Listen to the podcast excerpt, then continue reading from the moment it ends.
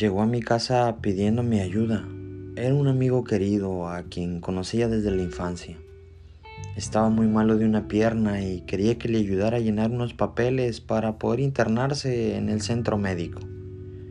Yo estaba muy ocupado en ese momento, así que se me hizo fácil decirle que no tenía tiempo y que fuera a casa de otro amigo, que quedaba bastante lejos, pero que fuera con él para que le ayudara con los papeles. Mi amigo solo me dio las gracias y se fue. Fue la última vez que lo vi, efectivamente. El otro amigo lo ayudó con los papeles y lo ayudó a internarse. Murió de una embolia cerebral esa misma noche. Su imagen y su recuerdo me han atormentado durante años. ¿Qué me costaba haberle ayudado? Podría haberse salvado si yo le hubiese ahorrado el trayecto hasta la casa de mi otro amigo. Desde luego, en ese momento yo no pensé que se iba a morir. El asunto no se me hizo tan grave. Y bueno, en realidad me dio pereza ayudarle.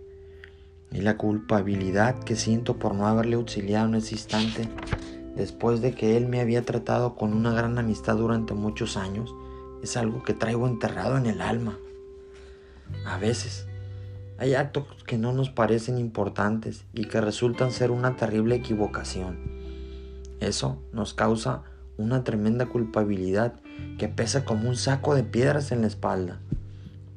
No puedo remediar el daño que le causé o la desatención e ingratitud de la que les hice objeto, pero lo siento en el alma y si pudiera le pediría perdón o mejor, quisiera volver el tiempo atrás y haberle ayudado cuando me necesitaba, pero ya no puedo hacer nada.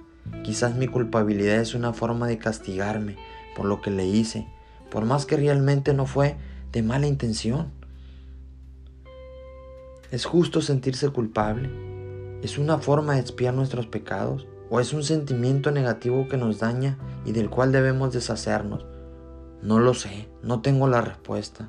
Lo único que puedo hacer en este momento es decirte donde quiera que estés, lo siento chava, nunca quise causarte daño, perdóname mi amigo.